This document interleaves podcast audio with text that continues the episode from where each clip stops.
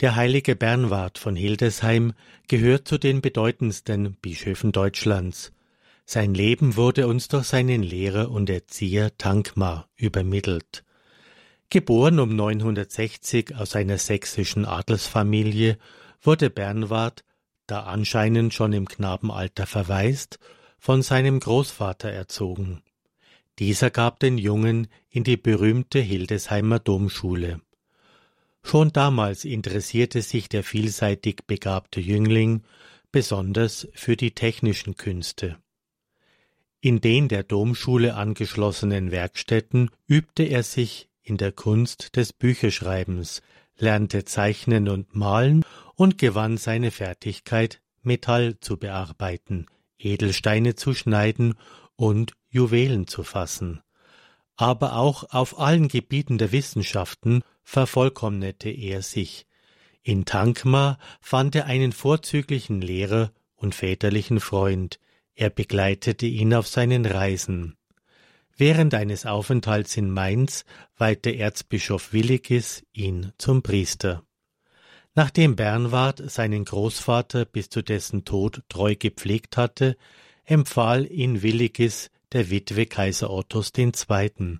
als Erzieher ihres unmündigen Sohnes des späteren Kaisers Otto III. Durch sein Amt am Kaiserhof und durch zahlreiche Reisen bekam Bernward stets neue Impulse und Anregungen. Er brachte eine Fülle von neuen Ideen für seine berühmten künstlerischen Werke mit. Seinen Aufenthalt am Kaiserhof musste er im Jahre 992 aufgeben, da er zum Bischof von Hildesheim gewählt wurde. Das geistige Leben in Hildesheim das vor seinem Amtsantritt schon rege war, wurde nun durch den neuen Bischof in jeder Richtung befruchtet. Er prüfte in eigener Person die Arbeiten der Bildhauer, Maler, Goldschmiede und Kunsthandwerker. Er ließ kostbare Kodizes reich geschmückt mit bezaubernden Initialen anfertigen. In der Domschule hielt der Heilige sogar selbst Unterricht. Der unermüdlich arbeitende Bischof befestigte sein Bistum gegen die Einfälle von Normannen und Slawen, er baute mehrere Burgen und bewehrte die Stadt Hildesheim mit Mauern und Türmen. Bernward war stets bemüht, der Kirche wie dem Kaiser gleichermaßen zu dienen. Der Heilige stiftete aus eigenen Mitteln die berühmte Abtei St. Michael, zu der er selbst den Grundstein legte. Diese Kirche gilt heute als der bedeutendste uns erhaltene Bau aus der ottonischen Epoche, ein Meisterwerk romanischer Baukunst. Als der stets Kränkelnde den Tod nahen fühlte, zog er sich in das St. Michaelskloster zurück, nahm die Benediktinerkutte an und legte noch die Gelübde ab.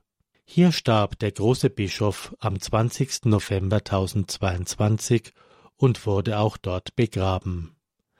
Der heilige Benno von Meißen ließ auf seinem Grabstein in St. Michael in Hildesheim die Worte einmeißeln Angenehm dem Herrn. Dem Volke war er geliebt, denn als überaus kräftiger Hirte regierte er die Kirche.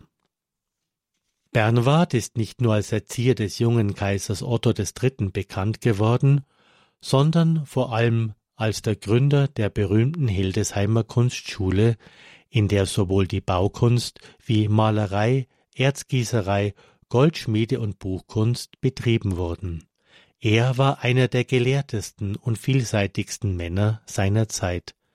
Außer seinen umfassenden Kenntnissen in Theologie, Mathematik, Alchemie und Medizin war er in den schönen Künsten durchaus erfahren, so dass er auch als der Künstler unter den Heiligen bezeichnet werden kann.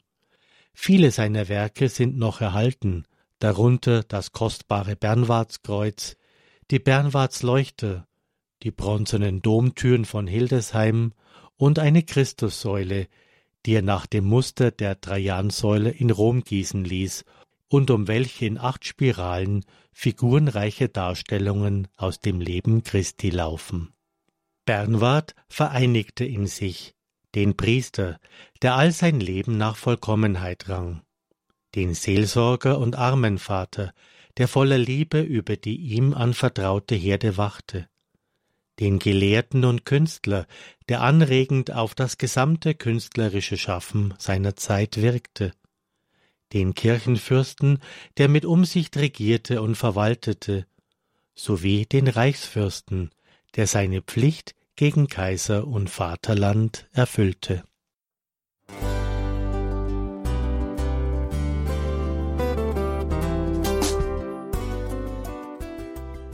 Liebe Zuhörerinnen und Zuhörer, vielen Dank, dass Sie unser CD- und Podcast-Angebot in Anspruch nehmen. Wir freuen uns, dass unsere Sendungen auf diese Weise verbreitet werden. Dieser Dienst ist für Sie kostenlos. Für uns ist er allerdings mit einem nicht unerheblichen finanziellen Aufwand verbunden. Deshalb sind wir für jede Spende dankbar.